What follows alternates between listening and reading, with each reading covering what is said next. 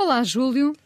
Menina, vamos ao programa preguiçoso. Vamos ao programa preguiçoso, olhando para a Coreia do Sul, onde mais de 50 milhões uh, de sul-coreanos já terão acordado mais novos.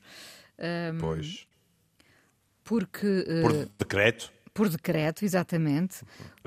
é um, um, um, sistema único no mundo, o sistema sul-coreano, um, que implicava que à nascença um cidadão tivesse um ano de idade, portanto passava logo a ter um ano, que aumentava com a chegada de um ano novo, ou seja, alguém nascido a 30 de dezembro teria dois dias depois dois anos de idade. O que é muito curioso, eu não sabia, não sabia disto, confesso. Então já andava, eu também não, já andava já comia sozinho. Exato, mal tinha nascido, já, já, já, já falava e já andava. Havia ainda um sistema próprio para determinar em que momento um coreano deveria apresentar-se para cumprir o serviço militar obrigatório. Ao ano corrente, subtraía-se o ano de nascimento. Ai, que confusão, não é? Assim, na mesma data, um cidadão da Coreia do Sul poderia ter três idades diferentes. Por exemplo, alguém nascido em dezembro de 1990 teria à data de publicação desse, deste texto 32 anos, de acordo com o sistema internacional, mas 33 segundo o sistema de calendário e 34 pelo sistema coreano. Caramba. É só escolher. É só escolher, mas isto, isto é? criava uma confusão. Uh, uh, é evidente. Agora, confusão por confusão, eu acho que as diferenças deviam ser de 5 ou 10 anos. Pois, Era para eu escolher sou um idoso sábio de 73, sou um homem de meia idade de 53 e sim, pronto, era mais vantajoso para as pessoas. A, a velha questão, que é, um, que é já um clichê, não é de agora, se a idade será de facto ou não um número, um, hum. é a questão que vamos ter aqui em cima da mesa. Porque hum. repara, hum, eu não sei se é muito diferente uh, julgar ter 50 anos e passar a ter 40, 48, não é? Portanto, Sim, não é. Eu, eu diria... embora, embora há pessoas para quem fazer 50 anos uh, tem um peso simbólico uh, não negligenciável. Mas isso também varia com as pessoas. Há pessoas que é aos 40 uh, e há outras que não ligam rigorosamente nenhum à, à passagem de décadas, por exemplo. Daí é o Júlio dizer que de facto seria muito mais interessante, até para. Em termos de estudo, de investigação, se isto fosse mais 5 anos ou, ou, até 10, não é? Para percebermos os efeitos reais, porque, repare, alguém que, com, que julga ter 50 anos e diz, pois, mas são as maleitas dos 50, não é? De repente fica com 48. Isso é, isso é muito curioso, porque lá está, dois anos é pouco. Mas a Inês uh, referiu-se, ainda por cima com uma palavra que eu gosto muito, que é maleitas, a um aspecto que dois para amanhã uh, alguém poderia avançar e dizer assim: vamos fazer um, um referendo sobre como é que vamos passar a avaliar a idade das pessoas. Porque não tem em conta as pessoas que dizem assim, mas eu às vezes olho para o cartão de cidadão e fico ou surpreendido ou irritado, eu não me sinto com aquela idade. E, em geral, são pessoas que se sentem mais novas. E o que é que nós dizemos? Que a idade não pode estar prisioneira dos números do cartão de cidadão. E que quando a pessoa psicologicamente, afetivamente, o que quiser, em termos de bem-estar, nem sequer vou à questão da felicidade, mas em termos de bem-estar, eh, está em boa forma, aquilo para ela uh, pode-lhe parecer exagerado. Eu tive uma visão mais médica, pensei assim: vamos pôr a inteligência artificial uh, a dizer que idade temos, sei lá, olha, baseada na idade das nossas articulações. Sendo não é raro. Também oscila muito, não é? Oscila muito. Há colegas meus não por acaso ortopedistas, que às vezes, por graça, dizem isso. Nós temos a idade das nossas articulações. Há pessoas que aos 60, 70 nem sequer sabem o que é o significado da palavra artrose, e há pessoas que estão já em situações eh, eh, desagradáveis. Olha, vou-lhe contar uma história que se passou comigo. Eu ia almoçar com a minha querida amiga Maria Helena Ribeiro da Silva, e eu tinha que atravessar a rua. Tinha que atravessar a rua, como bom português não atravessei na passadeira, e eh, por via de dúvidas, porque havia carros que se aproximavam, eu dei uma corrida. E quando cheguei ao passeio, ela recebeu-me com uma expressão de admiração e disse: Tu, nós temos a mesma idade, disse: Tu, para a nossa idade, estás muito bem. Cá está pelo desempenho sim, físico, sim, sim. eu tinha conseguido correr 10 metros sem cair redondo com, com, com, com uma crise cardíaca. Ela disse: caramba, o tipo não está assim tão mal. É evidente que isto tem muitas dimensões. Uma pessoa pode estar muito bem das articulações e estar muito mal de outras, de outras uh, zonas do seu corpo, ou sobretudo de outros uh, aparelhos. Pronto. Falando do digestivo, etc se eu estivesse com uma crise de colite, ela dir-me aquilo e eu pensaria, pois, mas eu tenho a idade da minha colite e não das minhas pernas. É isso. Agora, a questão do envelhecimento tornou-se um dos pontos fulcrais, não da medicina, isso é uma ilusão, mas da humanidade em geral. Repare, Júlio, a Coreia do Sul é o único país do mundo a registrar uma taxa de fertilidade inferior a um filho por mulher. Uh, quando quando uh, li uh, que a Coreia do Sul estava em vias de extinção, Claro que há aqui algum sensacionalismo à volta, mas nenhum outro país registra estes números, embora a Ucrânia, a China e a Espanha estejam próximos. Mas, de hum. facto, na Coreia do Sul o cenário parece ser uh, já dramático. É, porque, como compreende, se não houver fenómenos migratórios, está mesmo em via de extinção. Com menos de um filho por casal, os números normalmente que que são considerados indispensáveis, ah, não se bem me lembro, à volta de 2,1, não é? Exato, por aí. exatamente. Pronto. Então está a ver, abaixo de 1 é uma catástrofe. 0,78 neste caso, tá. não é? É uma uh, perfeita catástrofe. E depois, pensando num país mais velho, também pensamos num país uh, todo ele mais dependente. Tem toda a razão. E aqui, olha, falando de Portugal, eu, eu fui desencantar um, um artigo sobre o trabalho do, do Expresso feito com a Fundação Francisco Manuel dos Santos e, antes que eu seja injusto, da autoria da Ana Batista e, e do Carlos Esteves. Aqui é dito logo: o risco de pobreza nos idosos não é só monetário, mas também material e social. E este risco de pobreza entre 2019 e 2021 aumentou 33%, versus uma subida de 2% na população dos 18 aos 64 anos. De acordo com Alda Azevedo, doutorada em Demografia e investigadora no Instituto de Ciências Sociais da Universidade de Lisboa, 30% das pessoas com 65 ou mais anos não conseguem aquecer as suas casas. Isto é doloroso. Ou seja, Aqueles até, é curioso eu ter-me lembrado disso, aqueles até que com maior frequência se queixam de sentir frio por razões físicas, pior irrigação, é muito frequente ouvir-nos a nós mais velhos dizer epá, fico com os pés frios com muita facilidade. E até ouvir outra coisa que é e se fico com frio nos pés, nas mãos, mas sobretudo os pés, que é perfeitamente compreensível, depois não consigo eh, sentir-me confortável, seja em que parte do corpo. É, é muito desagradável. Se juntarmos a isso o dado que vem a seguir, que são dados da GNR da PSP, referidos no mesmo relatório, em 2021 foram sinalizados 45.700 idosos em situações de isolamento geográfico e social, vulnerabilidade física e psíquica e vítimas de violência. Isto é um quadro assustador.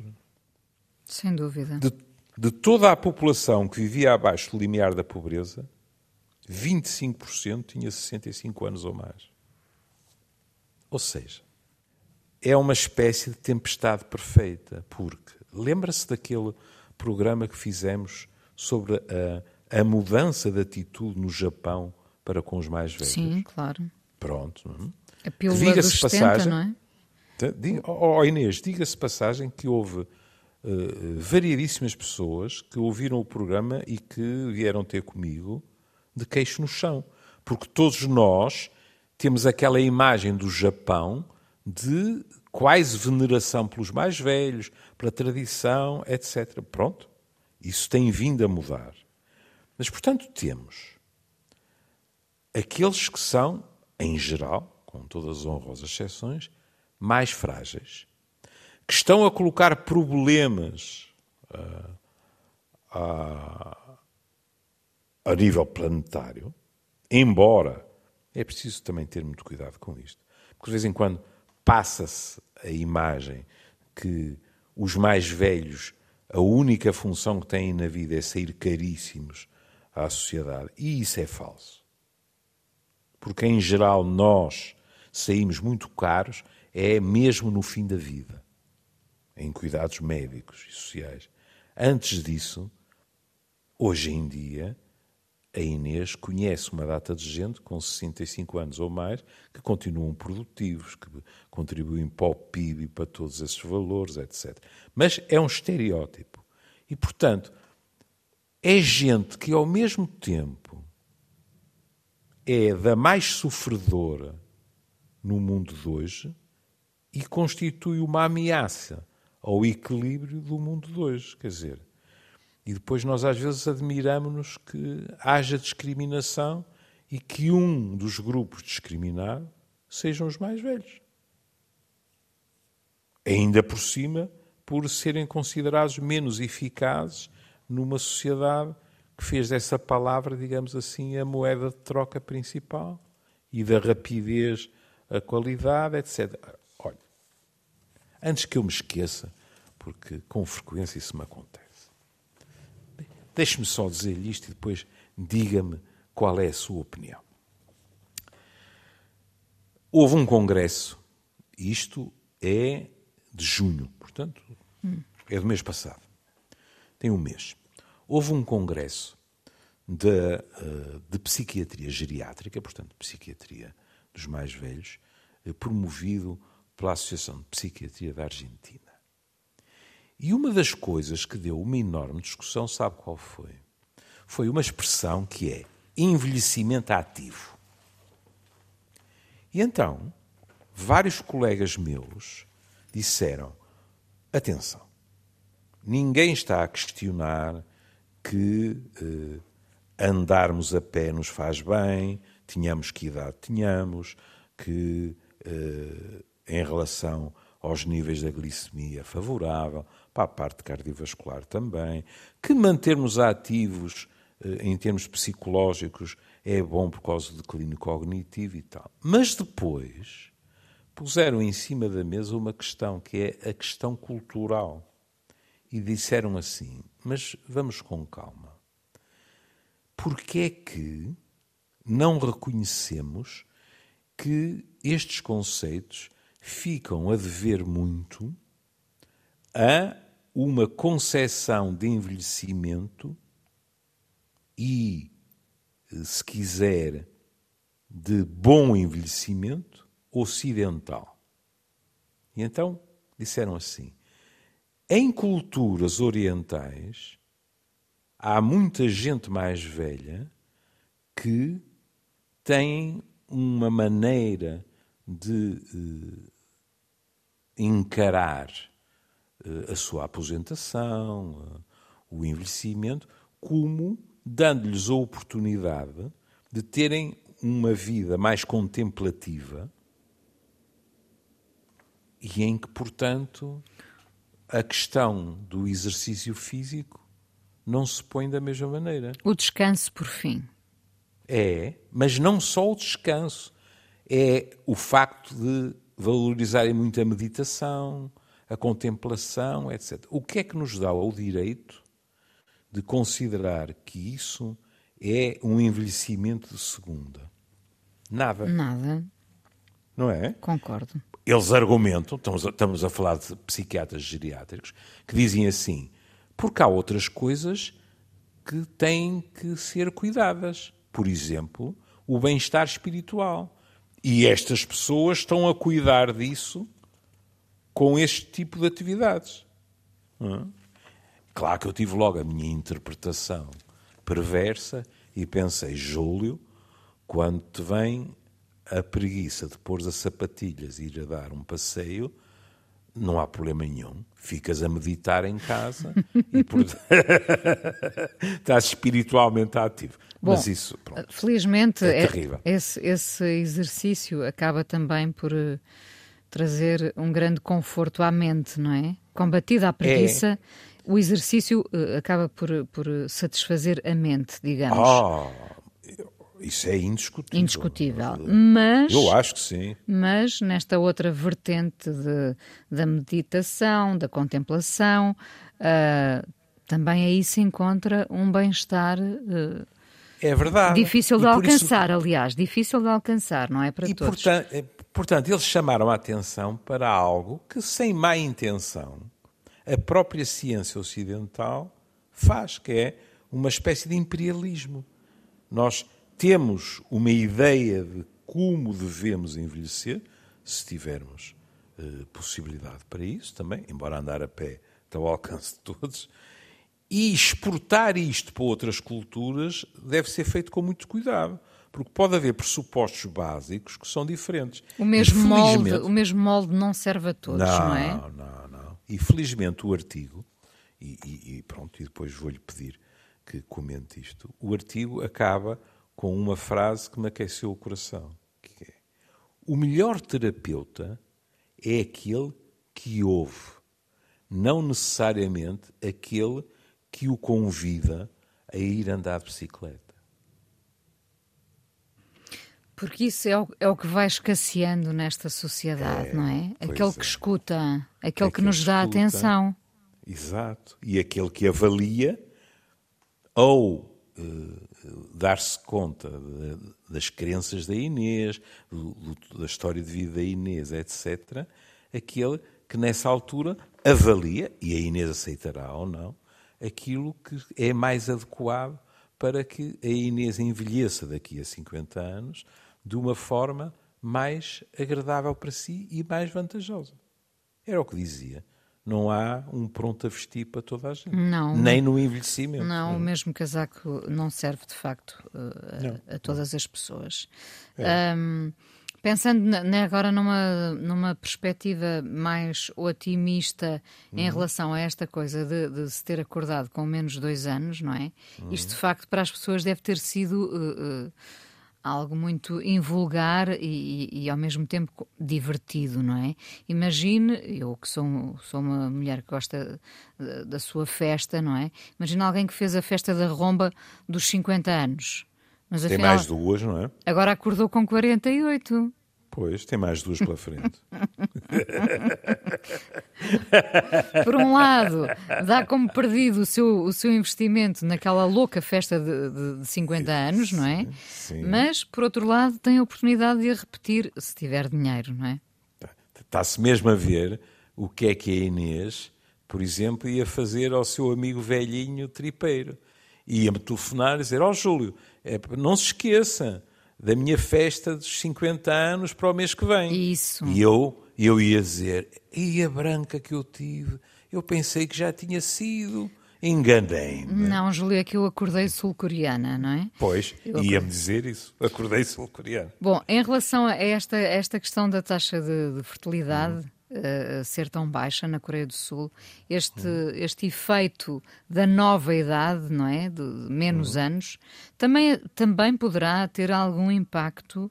Repare, alguém que se julgava já afastado uh, dessas lides de ser mãe ou pai, no, no caso mais mãe, de repente uhum. tem ali uma janelazinha temporária que se calhar permite encarar Uh, não, isto não é tão simples assim, não é? Mas, uh, não, enfim, é uma ilusão de que dois anos podem fazer a diferença e equacionar hum. um futuro com, com mais filhos. E sabe porque é que eu tenho dúvidas, sobretudo num país como a Coreia do Sul? Porque me lembro de ouvir um programa daquela famosa especialista Inês Menezes, diga, com, o seu fiel, com o seu fiel escudeiro, o Machado Vaz, em que ela dizia que no Japão e também na Coreia do Sul, os mais jovens cada vez investiam menos nas relações e cada vez estavam menos interessados em sexo. É não acredito que Falámos isto mais do que uma vez é, de, de, vá modificar essa apatia, tendência. não é? Exato. Como é, exato. como é que se combate essa, essa apatia, não é? Nós estamos nesta vertigem que, é- que- que tem muito a ver com a questão tecnológica, evidentemente, Uhum. com, com todo o mundo digital, virtual, É verdade. ah, e não vejo, não vejo o cenário alterar-se. Pelo contrário, não, é? Não, não, não. Agora, eu há bocado uh, brinquei com a minha branca, mas agora uh, não vou brincar. Uh, eu penso que, que falámos disso, quiçá há anos, Uh, mas se a Inês disser que não se lembra, eu assino logo por baixo. Num registro anedótico, eu tenho a ideia que uma vez uh, uh, falámos de, de um inquérito, salvo erro francês, que era muito ameaçador, sobretudo para os homens, porque havia uma maioria de mulheres a dizer que entre sexo e chocolate escolhia chocolate. Verdade, verdade. É, ou, ou caber pronto. nos, nos jeans de número Aí mais, está. mais Aí reduzido, está. não é?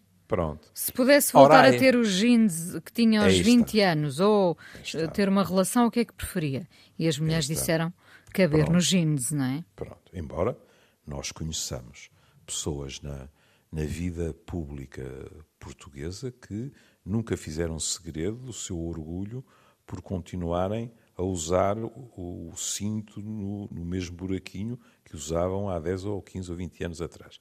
Os homens também têm dessas preocupações, ou pelo menos alguns homens. Mas aqui o contexto é completamente diverso, porque aí estava a dizer, então, prefere isto ou o chocolate? Mas hoje em dia não é preciso perguntar. Hoje em dia, se se tivesse de escolher, é escolher entre isso, entre as relações que são complicadas, e, é um mundo, e um mundo virtual em que há uma omnipotência e em que os números dizem cada vez com maior frequência que há uma dependência crescente. E, portanto, se há dependência, é até já difícil falarmos de escolha. Hum. Olha, de vez em quando, no consultório, não por uma questão de, de natalidade, e agora lembrei-me da nossa querida Natália Correia, do seu famoso poema na Assembleia, hum, mas pelo sexo prazenteiro, não é assim tão raro eu ouvir pessoas queixarem-se de quê? Ah, eu chego à cama e ele ou ela está com o iPad a ver uma série. Cenário mais comum hoje em dia, não é? É, Quem é. pode ter iPad, atenção. Como é evidente. Há 10 ou 15 anos atrás eu ouvia mais ele ou ela fica na sala a ver televisão. Isso. Tudo isto tem evolução. Depois passei a ouvir pessoas a dizer que, como tinham televisão no quarto, que a outra pessoa dizia: Olha, se não te importas, eu ainda quero acabar de, de, de ver isto. Vamos ser justos. Antes disso, de vez em quando eu ouvia, e isto é um pré-conceito, eu ouvia gente a dizer: Ah, ele vai ler para a cama ou ela vai ler para a cama e pergunta se pode ficar com o candeeiro aceso mais um bocadinho. Mas estas situações em que, no fundo, o que as pessoas nos estão a dizer é estão tão embebidas no mundo virtual que, que não é só a questão eh, do erotismo. São outras coisas bem mais prosaicas. Olha, perdem importância. A prioridade de, de fazer as refeições, as refeições à Aí está. mesa, não é? É, é, Uh, De, de contactarem amigos, uh, de estarem efetivamente em, em sítios É um como facto, esses é um obsoletos lugares chamados É. cafés, onde pudessem uh, conversar olhos nos olhos, tudo isso. Aliás, aliás, não sei se leu, mais uma vez, a sua influência global não cessa de me surpreender. Conto o que foi agora, que eu nem Ah, acompanhei. Eu não, pode não pode ter recebi um notícia. Google Alert, não. Não, a Inês fez um programa sobre a escola em que não havia hum, telemóveis, smartphones, essas coisas, é verdade, etc. É verdade, no recreio. A Holanda acaba de proibir tudo isso dentro das salas de aula. Copiões. Tudo, tudo. Incrível.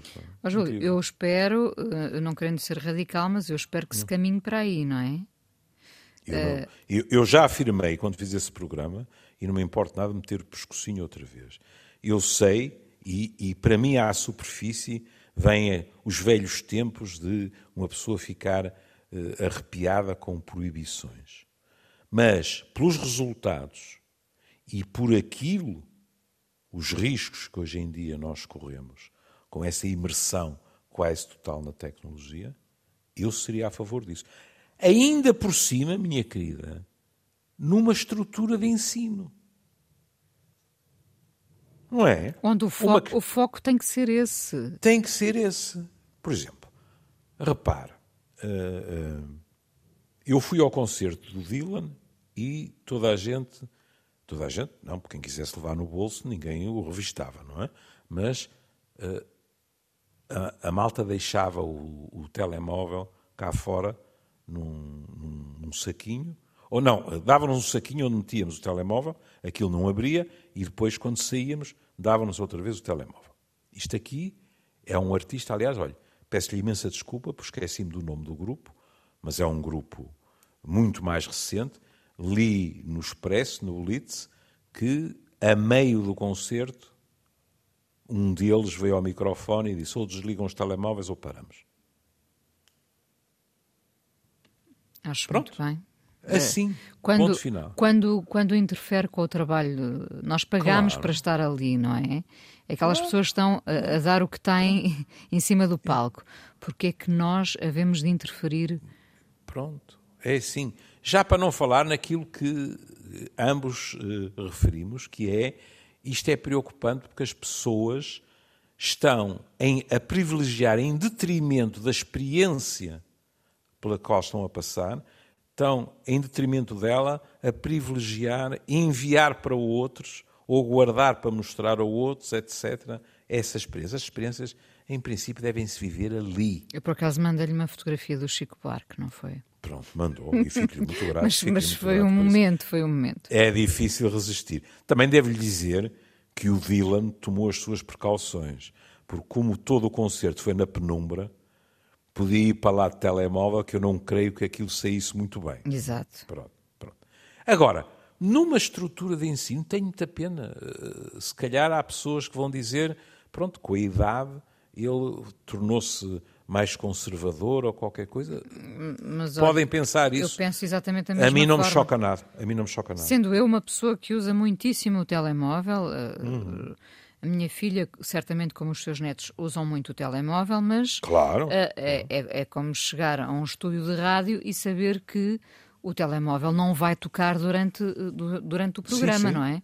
Sim, Portanto, eu acho que os alunos não devem ser proibidos de levar o telefone com eles.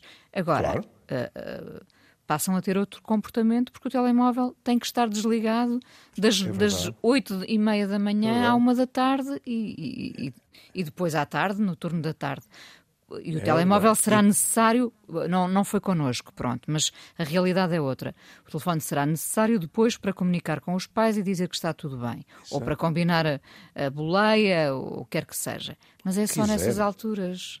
E se a Inês tropeçar e esfolar os joelhos, é claro que há telemóveis na escola para avisar os seus pais, quer dizer, não, não, não é morte de homem nem de mulher. Ó Júlio, mas eu vejo numa sala de cinema que eu continuo a, uhum. a, privilegiar no sentido em que há aquela, todo aquele uhum. ritual, eh, haja pipocas ou não, de, de, chegarmos cedo, de nos sentarmos, vermos os trailers, enfim, uhum. estar ali com o foco uh, uh, no que se está a passar no, no, no ecrã grande, não é? Há pessoas que uhum. ainda assim estão até claro no, no telemóvel durante o filme. É verdade. E, é e eu pergunto-me, então porquê é que não ficam em casa, não é? É, é, é, é verdade.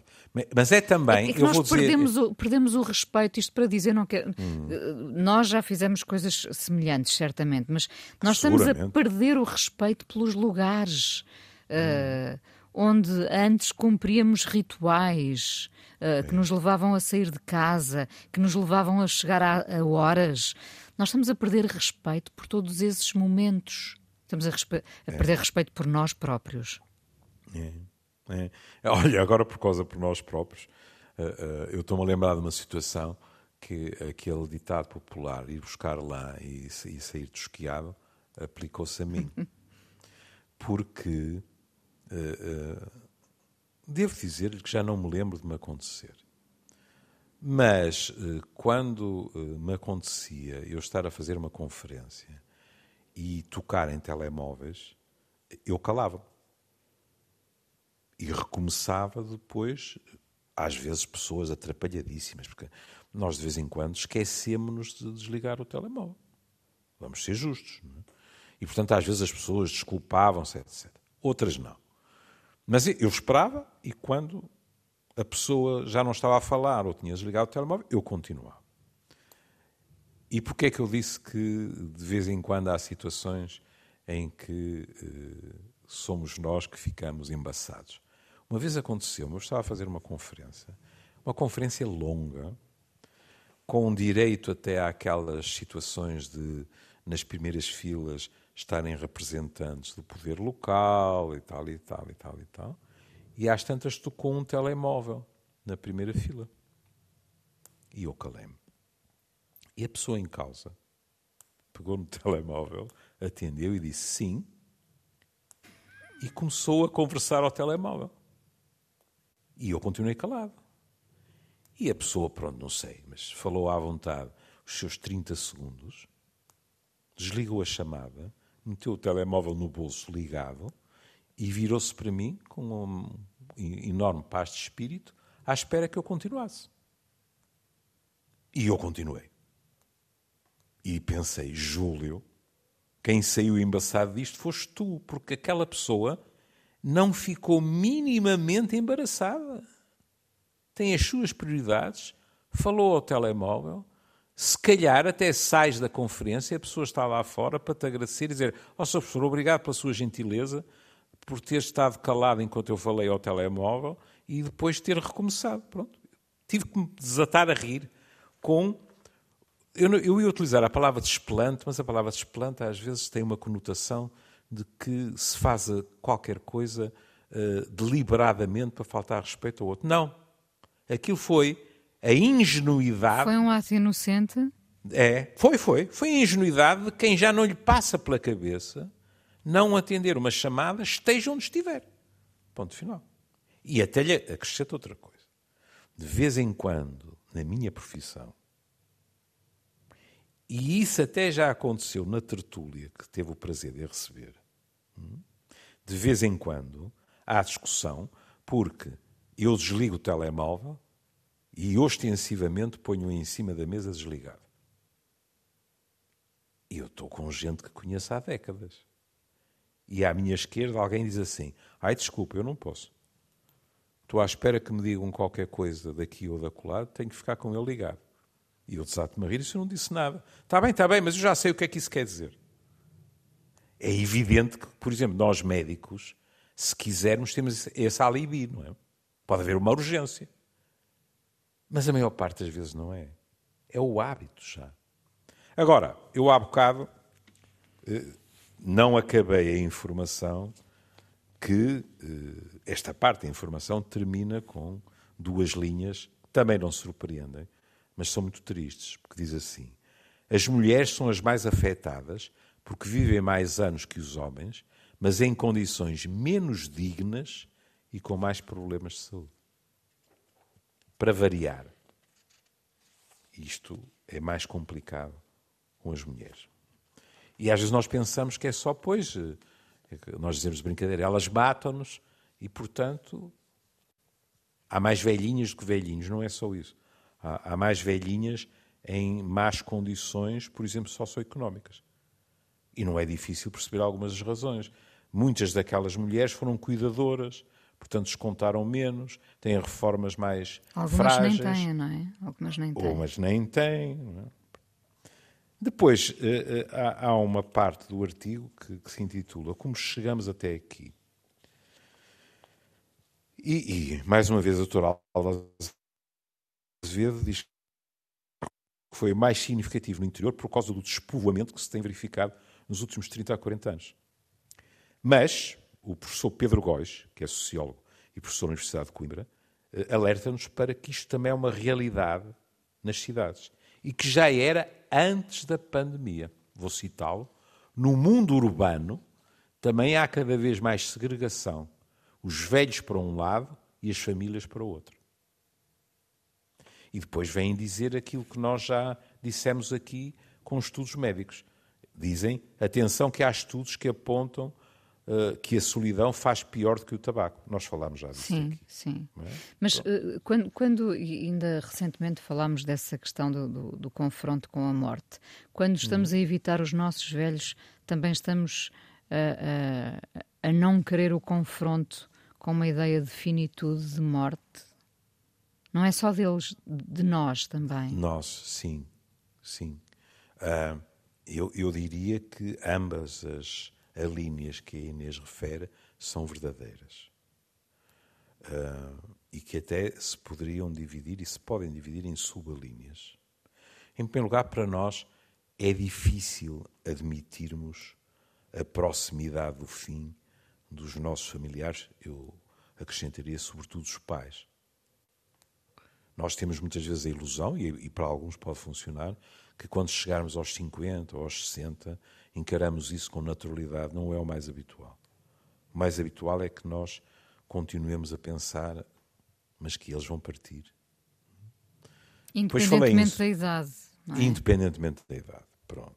Depois falei em subalíneas, que é quando eles partem, mas partem uh, uh, em sofrimento.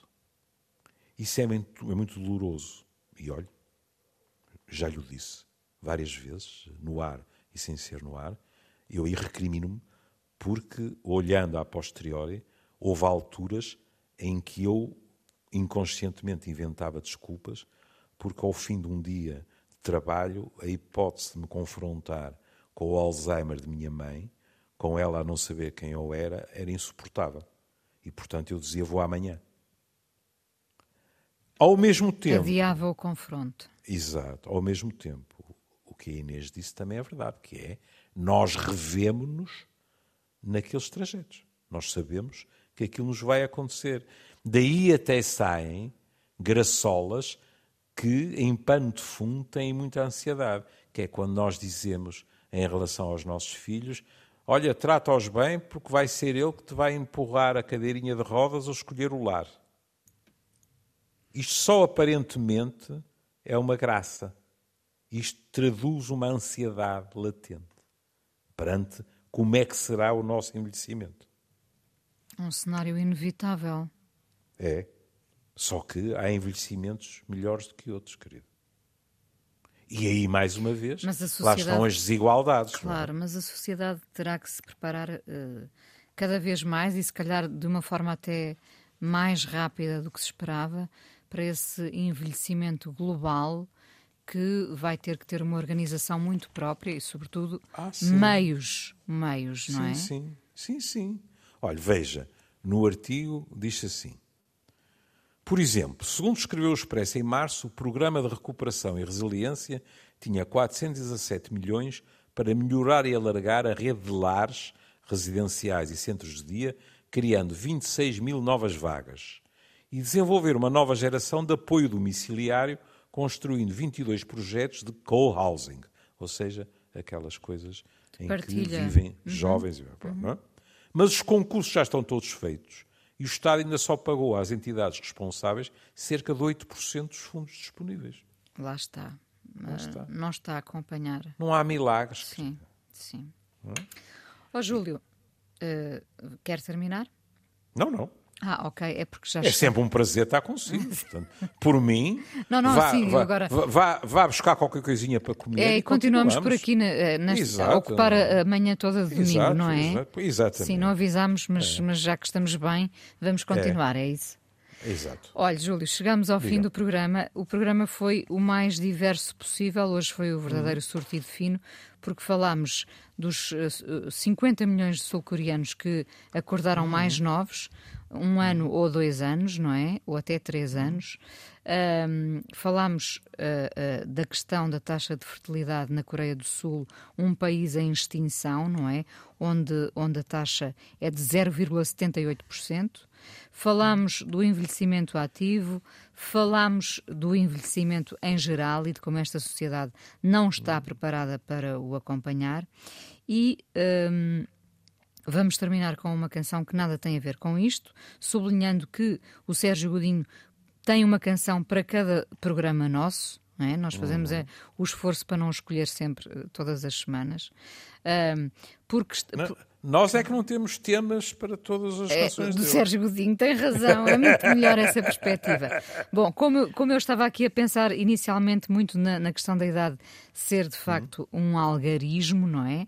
Porque, repare, estas uhum. pessoas da Coreia do Sul vão acordar ou acordaram com menos de dois anos e vão continuar a fazer a vida como até agora, não é? Uh, Pensei nesta, neste, neste velho, neste clássico do, do Sérgio Godinho, com um brilhozinho nos olhos, porque é uma hum. canção que nos empurra para o entusiasmo ainda de, não sei se é de sermos novos, mas é de, de, de fazermos as coisas de novo, não é? Fazermos amigos de oh, novo. Querida, nós também já dissemos aqui que enquanto nos mantemos curiosos, ainda não estamos verdadeiramente a envelhecer em é termos psicológicos, não é? Por amor de Deus. Não vou dizer que uma pessoa que está cheia de artroses, lá continua curiosa, não tem o direito de dizer que, que a velhice é uma chatice. Mas em termos psicológicos, a curiosidade é ótimo. E a é. curiosidade normalmente vem acompanhada de um brilhozinho nos olhos. É isso. Um beijinho, Júlio. Até amanhã. Beijinho, minha querida. Até amanhã.